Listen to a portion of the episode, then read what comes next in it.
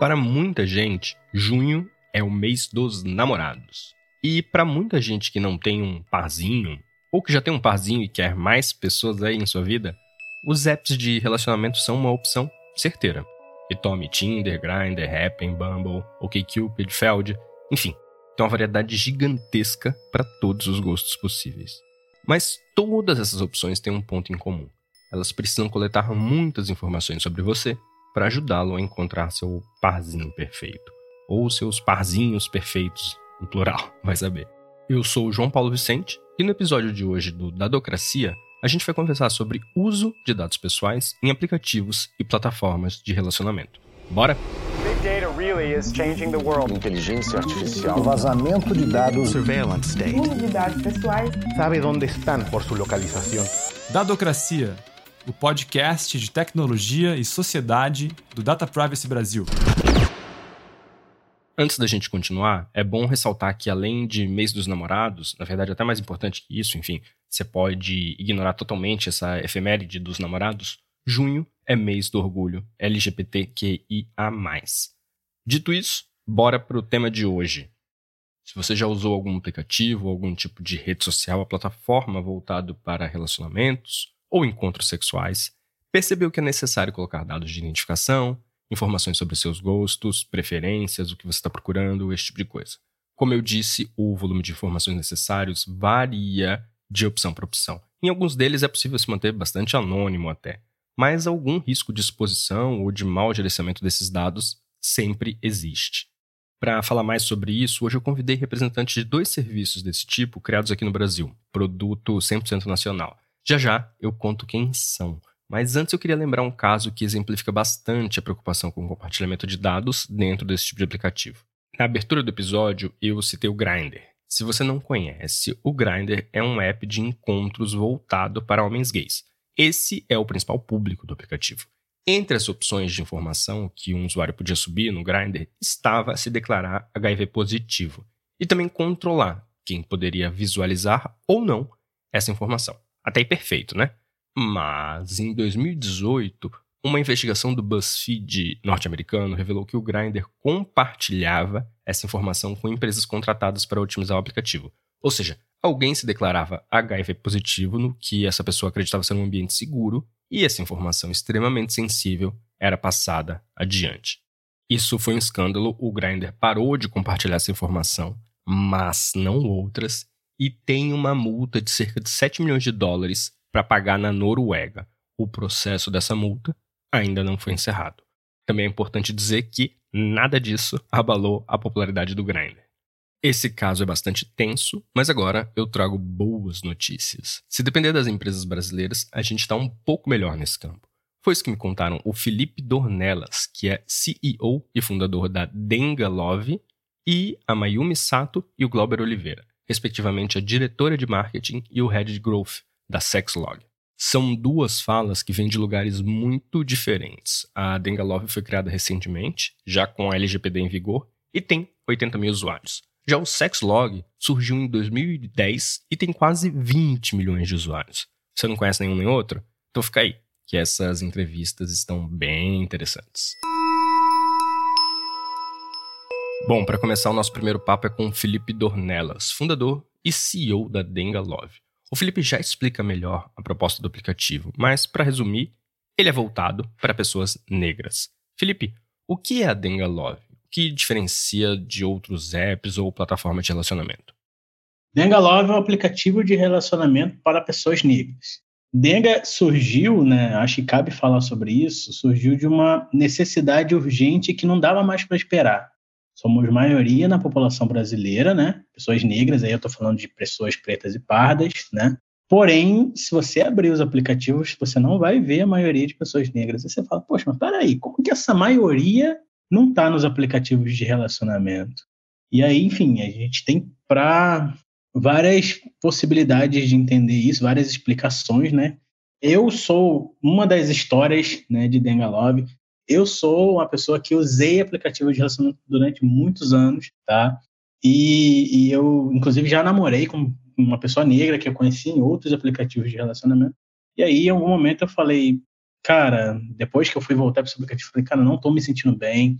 eu entro nesses outros espaços e eu não me sinto incluído. Eu falei, cara, aconteceu ali em 2022 de, de eu sair da empresa, pego a rescisão e, e tô num, num momento ali de férias eu falo, olha, não é sempre que você tem o tempo, o recurso, né? E eu digo para as pessoas, quando você tem o tempo e o recurso, investe que vale a pena. E eu peguei tudo que eu estava fazendo e comecei a tirar a Denga Love do zero, né? E qual que é o diferencial de Denga Love, né, pessoal? Nós somos um aplicativo de paquera, né, para pessoas negras. Até aí, igual na parte de paquera. Porém, Denga Love, ela vem com um propósito justamente de fixar o que não é a preocupação da grande massa de aplicativos de relacionamento, que é ter uma comunidade segura e que onde as pessoas negras podem conhecer, conversar e se relacionar com qualidade com outras pessoas negras, né, com pessoas que entendem a realidade delas, sabe? E por isso Dangalog existe, foi criada, né? E você pode falar um pouco sobre quantos usuários vocês têm e números também? Que tipo de informações você tem sobre a base de usuários da Dengalove? Mais de 80 mil pessoas únicas já passaram por Dengalove, tá? Nós temos se vocês terem uma ideia, a gente recentemente fez uma grande atualização, e nessa atualização a gente teve que, que mover o nosso banco de dados de um lado para o outro. Né? E foi aí que eu descobri que a gente tinha mais de 16 milhões de dislikes na nossa tabela lá, mais de 10 milhões de likes, nossa, mais de 10 milhões de, de mensagens trocadas. E aí a gente teve que fazer essa migração de dados de um lado para o outro. Tivemos um grande problema por causa de, da outra tecnologia que a gente usava. O aplicativo, na nossa primeira semana de vida, travou totalmente, assim, as pessoas não conseguiam conversar e demorou vários meses para a gente conseguir fazer a solução, que era uma tecnologia que a gente estava usando que não estava suportando a carga, né? A gente teve, na, me, na primeira semana, 30 mil usuários cara, usando o aplicativo e nossa tecnologia não aumentou muito. Bom, você está falando desses números de interação, de mensagens, e eu te pergunto o seguinte: para garantir que vocês conectem pessoas com interesses semelhantes, vocês precisam de dados dessas pessoas. Como que é a preocupação da Dengalog em relação à privacidade e proteção de dados dos usuários do, do app? O quanto isso foi uma prioridade quando vocês pensaram na, nesse serviço? Eu tenho um background, apesar de eu ser CEO e não é muito comum por aí você ver CEOs de tecnologia, eu tenho um background totalmente em tecnologia, né, pessoal? E eu trabalhei muito tempo com inteligência artificial também, trabalhei com tecnologias de visão computacional, né? Eu tive que me preocupar bastante com privacidade já nessas outras empresas, tive que trabalhei com dados de face. Pra vocês terem ideia, eu trabalhei numa empresa que fazia o RG e a CNH dos brasileiros. Imagina o nível de segurança que tinha para lidar com face de pessoas ali de todos os tipos, enfim. E eu, eu ajudei a criar algoritmos para isso. Então, desde ali, e foi, e foi em meaço da pandemia, quando a LGPD estava pegando firme, né? Estava no começo ali. Então, a gente, eu passei lá pelo processo de adequação de LGPD e tudo mais, de como que a gente podia usar, quem que era o, o quem que tratava o dado, quem que era o receptor do dado, enfim, tinha todas essas questões. E desde ali eu já tinha essa preocupação, né? Quando eu resolvi criar a Dengalove, a primeira coisa que eu fiz, e ouvi bastante, né, também lembro das aulas de banco de dados na faculdade, meu professor falava que o coração de um, de um sistema é o banco de dados, né? Se ele não está bem feito, o resto pode dar problema. E é, é uma, uma verdade às vezes, porque a primeira coisa que eu tive um cuidado era de pensar em como que esse banco de dados era, ia ser feito, como que a gente ia salvar essa informação, e eu trouxe já aquela carga, né, de aprendizado de trás para entender, por exemplo, quais, as, quais são as práticas que a gente tem que ter com esses dados, quem tem acesso a esses dados, quanto tempo a gente lida com esses dados. Uma, um, uma curiosidade que eu acho que ninguém sabe, eu nunca falei isso, pelo menos publicamente, não sei se as pessoas sabem, mas até um tempo atrás, quando você ia lá no aplicativo e clicava em excluir a sua conta, você estava clicando em excluir os seus dados junto. Então, só que isso estava dando um problema que a pessoa clicava em excluir os dados, excluía a conta, né? Ela não sabia que os dados estavam sendo excluídos. E ficava uma bolinha rodando. Por quê?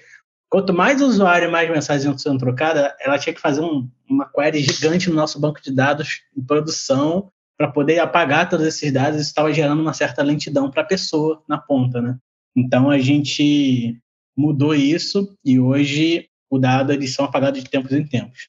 Que aí fica mais fácil. A gente tem uma rotina lá que, de tempos em tempos, o dado de quem excluiu a conta, a gente já paga tudo de uma vez.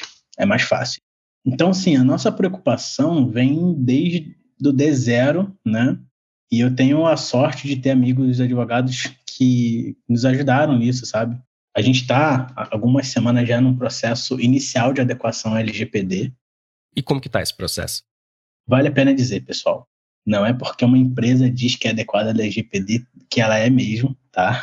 Eu fui descobrir isso quando agora parti para a visão, né? Deixei de ser a visão de funcionário para vir para a visão de administrador de uma empresa para entender a série de documentos que você tem que preencher para você se adequar à LGPD. É muita coisa, pessoal. Agora eu entendi por que, que as empresas demoram tanto. E olha que eu sou uma startup, imagina uma grande empresa para se adequar. Mas a gente está nesse processo de adequação hoje na LGPD. Vocês terem ideia, por exemplo, quando você quer apagar um dado, né, você deixou de ser cliente do Negolove, eu tenho que ter um canal para isso. Para você ir lá e solicitar que você quer que a gente apague esse dado. Quando você quer entender como seus dados são usados, vale a pena dizer, hoje a gente não compartilha os dados com ninguém, tá? A gente não, não usa base de dados nem para a gente mesmo, na verdade, tipo, hoje, até hoje eu não mandei nenhum e-mail para usuário, nada disso. O máximo que a gente manda ali é push notification dentro do, dentro do app, mas para isso eu não preciso nem dos contatos das pessoas, né? As pessoas precisam ter o app instalado. Então, há essa preocupação em como os dados dos usuários da Tengalove podem ser utilizados, né? Uma das nossas preocupações é não usar esses dados para nada, porque é um movimento muito grande, sabe? Pegar todos esses dados, pegar todas essas informações e trabalhar com isso.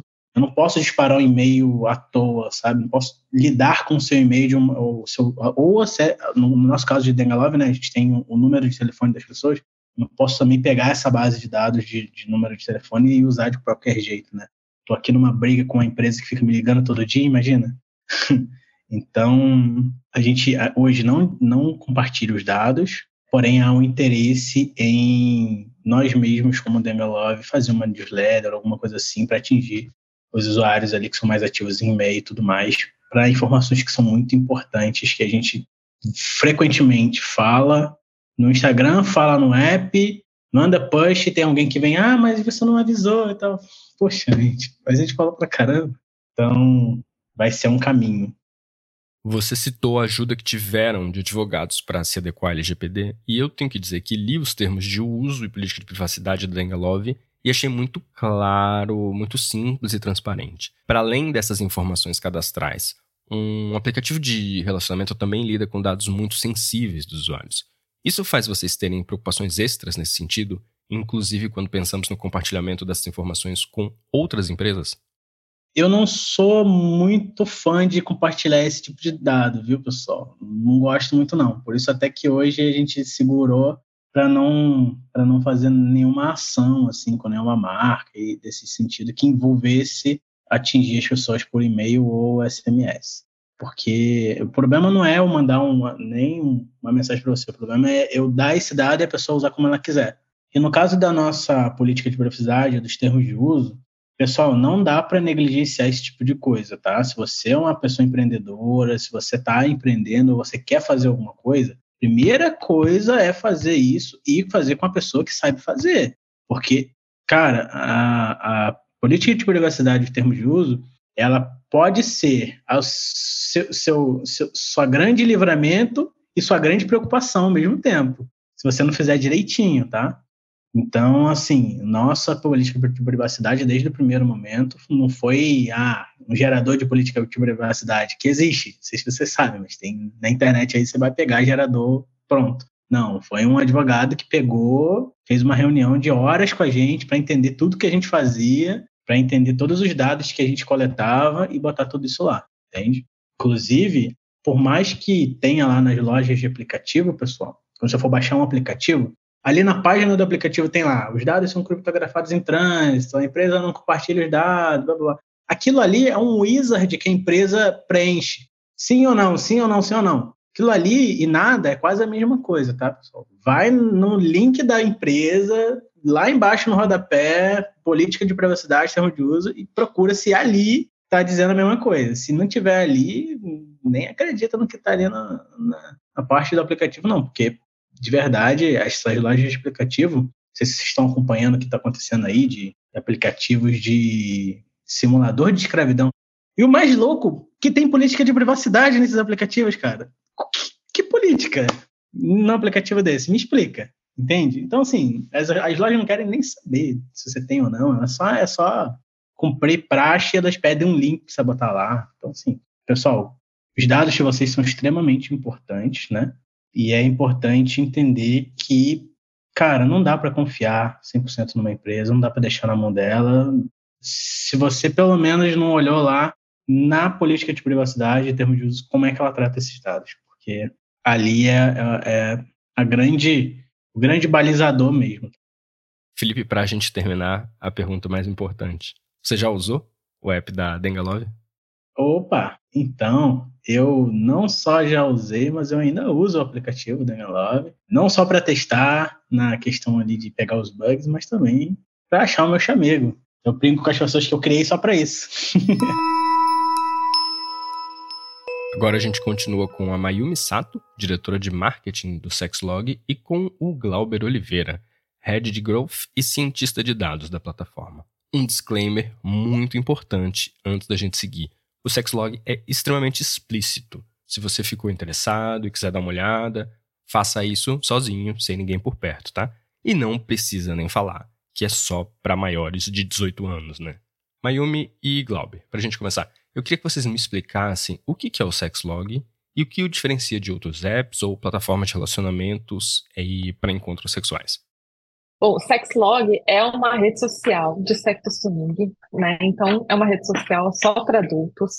E é uma plataforma que a gente criou para criar um espaço onde as pessoas pudessem viver sua sexualidade da forma mais segura possível e também livres de julgamento. Então, é esse lugar onde as pessoas podem se expressar, se conectar de várias formas. Hoje a gente tem quase 20 milhões de pessoas cadastradas, né? Que a gente tem esse público, essa comunidade sendo formada aí há quase 10 anos. E é uma comunidade muito diversa, né? Tem casais, tem pessoas solteiras, tem enfim, grupos, tem gente que entra só para se exibir, tem gente que entra para assistir, tem gente que gosta de fazer amizades, se conectar umas às outras. Muitas pessoas estão a fim de encontros reais também.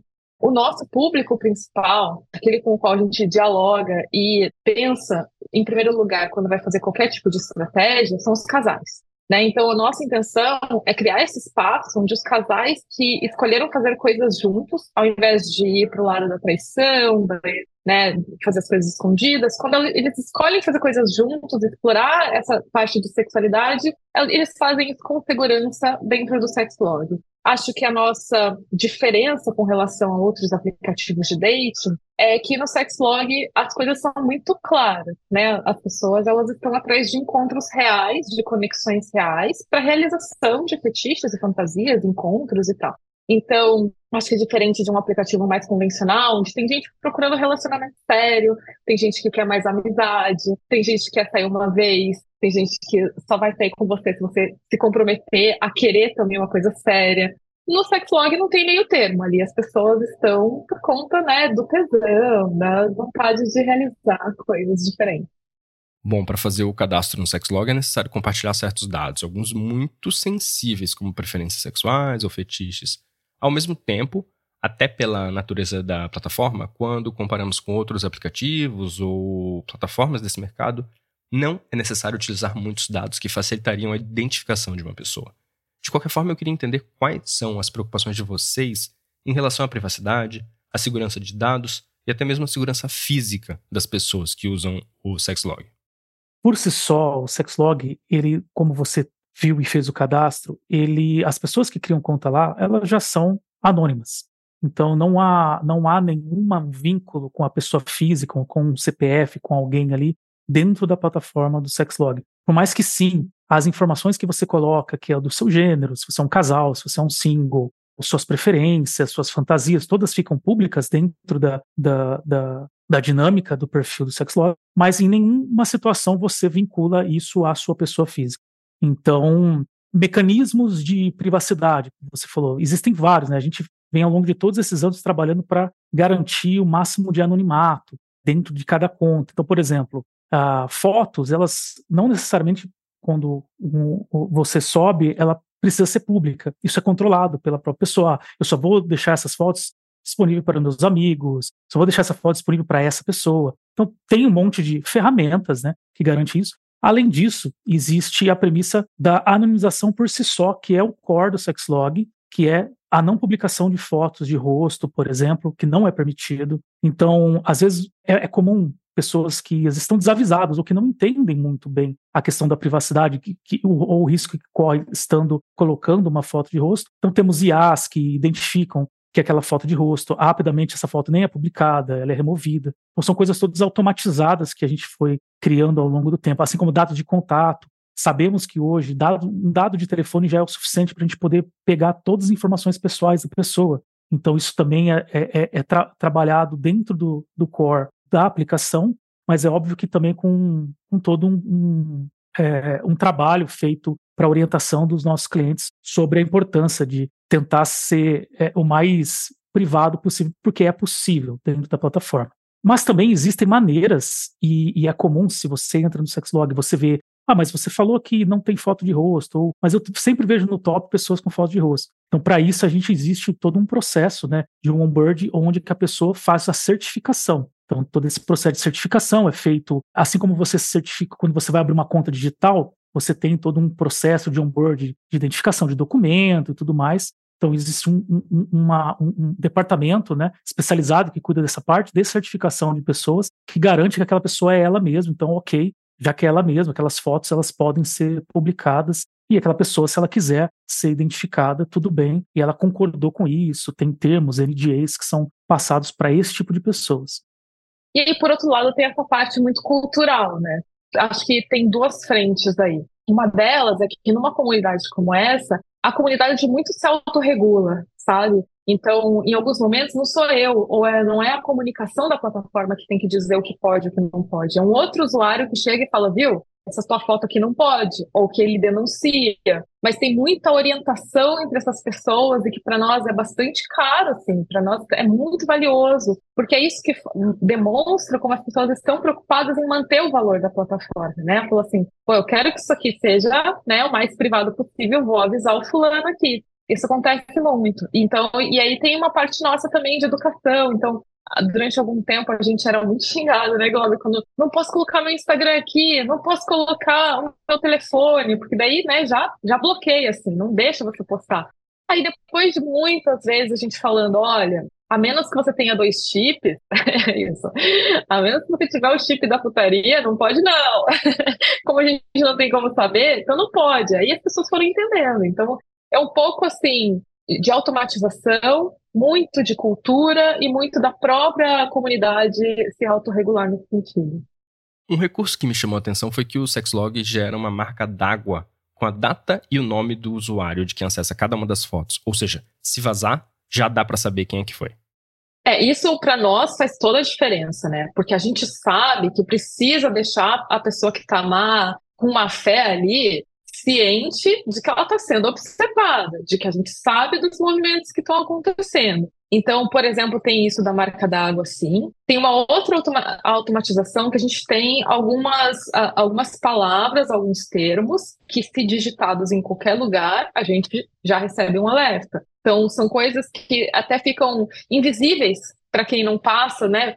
Se eu não for usar um desses termos que são relacionados à violência, relacionados a coisas que não são bem-vindas na plataforma, em lugar nenhum, se alguém não usar isso, não vai saber. Se a, se a pessoa usa, a gente já recebe um alerta, a gente faz uma varredura, né, de tempos em tempos. Então, isso tudo é algo que só em, em, em, determinados momentos que fica evidente, assim, porque o ideal é que você tenha essa navegação fluida, tranquila. E em alguns momentos a gente vai ter que intervir.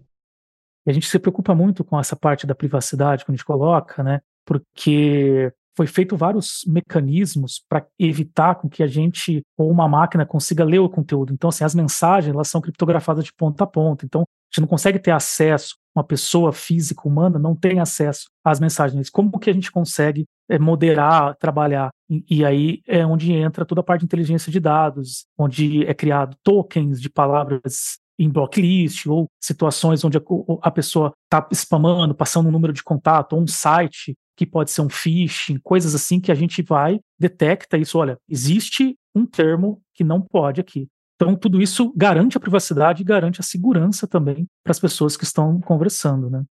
Bom, uma estratégia muito eficiente de divulgação do sexlog são as pesquisas que vocês fazem sobre os hábitos sexuais dos brasileiros. Como essa informação divulgada em 25 de abril, o dia do corno, que mais de 90% dos brasileiros gostariam de ver seu parceiro ou parceira com outra pessoa. E aí eu gostaria de saber a mecânica pela qual vocês levantam esses dados. Isso é feito a partir das tags de preferências dos usuários ou são enquetes? Como que vocês fazem a gestão de dados para chegar nessas estatísticas? Na verdade, é uma combinação, tá? Então, em geral, tem muitas coisas que a gente pode já extrair os dados de comportamento do usuário por pura observação. Então, eu, por exemplo, consigo dizer, ah, as pessoas trocam essa quantidade de mensagens, né, assim que elas se encontram. Elas geralmente demoram tanto tempo para um deixar um depoimento no perfil do outro, um depoimento é, denota que eles tiveram um encontro real. Então, tudo isso, eu não dependo de um questionário, uma pergunta, e eu, nós consideramos esses os dados mais acurados, né? Porque aí são dados que eles independem do, né, do que o usuário está pensando na hora de responder. Ele não vai responder nada, a gente só observa e transforma isso em dados para trabalhar um, um bom release. Por outro lado, tem informações que, obviamente, eu preciso perguntar, né? Então, perguntar, sei lá, qual a frequência sexual da pessoa, ou, né, enfim, do último encontro que ela gostou mais, gostou menos. Tudo isso aí a gente faz um, um, uma combinação desses dados, né? Mas esses questionários, eles são independentes do, do cadastro de perfil dele. Então, quando ele responde, em geral, eu tenho que perguntar até coisas que ele, eu teria automaticamente no perfil. Então, eu pergunto, ah, qual que é o, o tipo de perfil que você está cadastrada, pessoa solteira ou pessoa casada? Eu poderia fazer esse cruzamento, mas justamente por conta do, da necessidade de tornar, de ter todos os dados anônimos, eu não quero cruzar uma coisa com a outra. A gente tem esse cuidado de não ter dados que possam, de alguma forma, conectar com o perfil dessa pessoa dentro da plataforma eu citei essa pesquisa do dia do corno. Além desse número, vocês poderiam falar de mais algumas estatísticas interessantes que já levantaram? Ah, eu posso. eu adoro essas coisas. Não, tem até uma muito recente, não Paulo, que a gente fez, que é sobre pessoas que fazem sexo em veículos, em carros, tá? Na verdade, foi uma encomenda de um jornalista que ele está escrevendo sobre isso, uma matéria que ainda nem foi ao ar. E aí a gente colocou uma pesquisa e foi fazer uma análise de como as pessoas encaram isso. São grandes fetiches? Não é. E aí a gente fez essa pesquisa com quase 14 mil pessoas, foram 13.894, estou aqui com os dados aqui fresquinhos. E 89% das pessoas responderam que já transaram no carro. Até aí tudo bem, né? Transando no carro não tem problema. Aí 32% falaram que transaram no carro com mais de uma pessoa só carrão, né? Só, só ou deu uma espremidinha. E aí eu acho que o mais interessante é 60% só transaram realmente dentro de um carro convencional, mas 24,5% já transaram em cima de uma moto. Eu sempre falo isso. Falo, gente, o brasileiro é muito mais equilibrado do que a gente imagina, entendeu? Porque para transar em cima de uma moto, dá-lhe equilíbrio. E aí a gente tem 12% dentro de um caminhão, 3% está falando que já foi numa cabine, é, em cruzeiro, fora de, das cabines, 3% em avião e 2% em, em viagens de trem. Eu achei esses números super diferentes, assim, a gente não imagina, né, que as pessoas, elas têm fantasias específicas. Falando um pouco de análise de dados também, né, nem entrando em lance de enquetes, coisas que a gente foi descobrindo ao, ao longo do, dos anos e quebrando um pouco, acho que, do, de, de, de, de vieses que a gente acaba tendo quando a gente é, é, entra numa plataforma dessa, né? Eu já estou há 11 anos aí na plataforma e depois que a gente começa a descobrir os dados, fica interessante a, a, a nossa visão, né? Então, assim, algo muito comum que muita gente acredita é que, por exemplo, o fetiche de homenagem feminino, né, Mayumi, ele é, parece ser o mais que as pessoas mais falam, parece que é o mais buscado, ou o que mais acontece. E na verdade não, é o contrário o homenagem masculina é o que mais acontece. Dentro da plataforma Sexlog, a grande maioria dos encontros reais que acontecem com casais são para homenagem masculina, mais até do que para swing, que é onde você tem dois casais. E esse comportamento a gente não perguntou, a gente analisa através de como que é as interações, como que é a taxa de encontro das pessoas, que a gente tem um, uma IA que consegue determinar uma a probabilidade que aquelas, que aquelas conversas, que aquela, as duas pessoas que estão conversando vai ter um encontro, através de vários fatores. Então, é bem legal, que é quando a gente quebra um pouco essa, essa, essa visão né, do tipo, poxa, então é duas mulheres e um homem. Pô, parece que isso é o normal, é a fantasia de todo o brasileiro. E, na verdade, no final não é bem assim que acontece. Né? Outros dados interessantes que a gente consegue observar é que, proporcionalmente, eu tenho no Piauí, por exemplo, mais menções a termos relacionados a práticas BDSM do que em outros estados. Eu tenho no Rio de Janeiro mais menções a BBW, procura por BBW, que são mulheres gordas e gostosas, é, Big Beautiful Woman, do que em outros estados. Eu também tenho a, uma pesquisa que fala que no Paraná as pessoas elas não fazem proporcionalmente, elas têm menos interesse em beijar na boca durante o sexo do que outros, outros estados. Então, isso a gente vai vendo algumas questões assim de comportamento. Muito legal. Mas mudando radicalmente, eu li os termos de privacidade e uso de vocês, achei super compreensivos, o que é muito legal, mas há menção a casos em que os bancos de dados podem ser compartilhados com terceiros para fins de publicidade, por exemplo, e também em casos de fusão ou para venda. Entendo que existe aí uma questão de segurança jurídica, mas eu queria entender qual a preocupação de vocês na seção desses dados mais delicados. Ainda que não seja possível identificar as pessoas, há uma riqueza de informações, como idade, região onde mora, profissão, preferências, enfim, uma riqueza muito grande de dados. Você está certo quando você diz que tem questões jurídicas ali que a gente não pode fugir. E termos de uso, acho que é isso, né? O jurídico, o papel dele é se antecipar. Antecipar questões que nem estão desenhadas dentro da nossa estratégia, mas já deixarem elas ali descritas, porque em algum momento alguma coisa pode estar relacionada a um termo específico ou não. E se a gente não tiver, é muito ruim para a usabilidade do usuário ter que ficar atualizando isso. Então, em geral, realmente se faz um termo mais amplo, né? Por outro lado, no nosso caso, há muito tempo a gente descobriu que o core da nossa plataforma é fazer o lugar onde as pessoas vão ter a máxima, o máximo de segurança que é possível oferecer na internet e, ao mesmo tempo, um lugar onde elas podem viver a sua sexualidade livre. E para fazer isso, a gente também entendeu que precisaria repensar muitas das estratégias futuras, porque o que normalmente uma plataforma faria, por exemplo, de vender espaço para anúncio, né, colocar outros produtos. E quando você vende anúncio, você automaticamente tem que fornecer dados para garantir que né, aquele anúncio está sendo entregue, para quem está sendo entregue. E no nosso caso, a gente realmente escolheu não que isso não faria parte da nossa estratégia. Então você pode ver que a gente tem ali milhares de pessoas acessando todos os dias. Seria uma forma, entre aspas, fácil de ganhar dinheiro, que é basicamente como o Facebook monetizou durante muitos anos, mas a gente escolheu, não, não vamos colocar marcas de terceiros aqui dentro, porque nesse caso eu teria que abrir dados que eu não estou disposta a abrir. Exatamente. Falando um pouco mais técnico, assim, essa parte de segurança é extremamente importante dentro da, do Sexlog, porque a gente acredita que assim, o bem mais precioso que a gente tem dentro da plataforma é oferecer essa segurança e sabemos o quão crítico é um vazamento de dados ou uma situação onde possa ser identificado um, um, um usuário dentro, da, dentro do, do Sexlog. Para isso, a gente veio a, a, a, ao longo de todos esses anos né, de, de crescimento do Sexlog investindo muito forte nessa parte de camadas de segurança. Então, a gente fala de camada de segurança na, da parte de infraestrutura. Então, eu tenho minha camada de, da aplicação, onde meus dados da aplicação eles são fechados ninguém tem acesso aos dados da aplicação. Esses dados só são extraídos para equipes de marketing, equipe de, de analytics, através de engenheiros de segurança que trabalham na parte de extração de dados, anonimização dessas informações, e para que, a partir desse outro data lake que a gente acaba tendo, a gente consiga trabalhar dados e trabalhar releases, trabalhar toda a parte de BI dentro da, da plataforma. Bom, o Sexlog já é uma plataforma consolidada há bastante tempo. Então, para terminarmos, eu queria aproveitar para saber como que foi o processo de adequação à LGPD para vocês.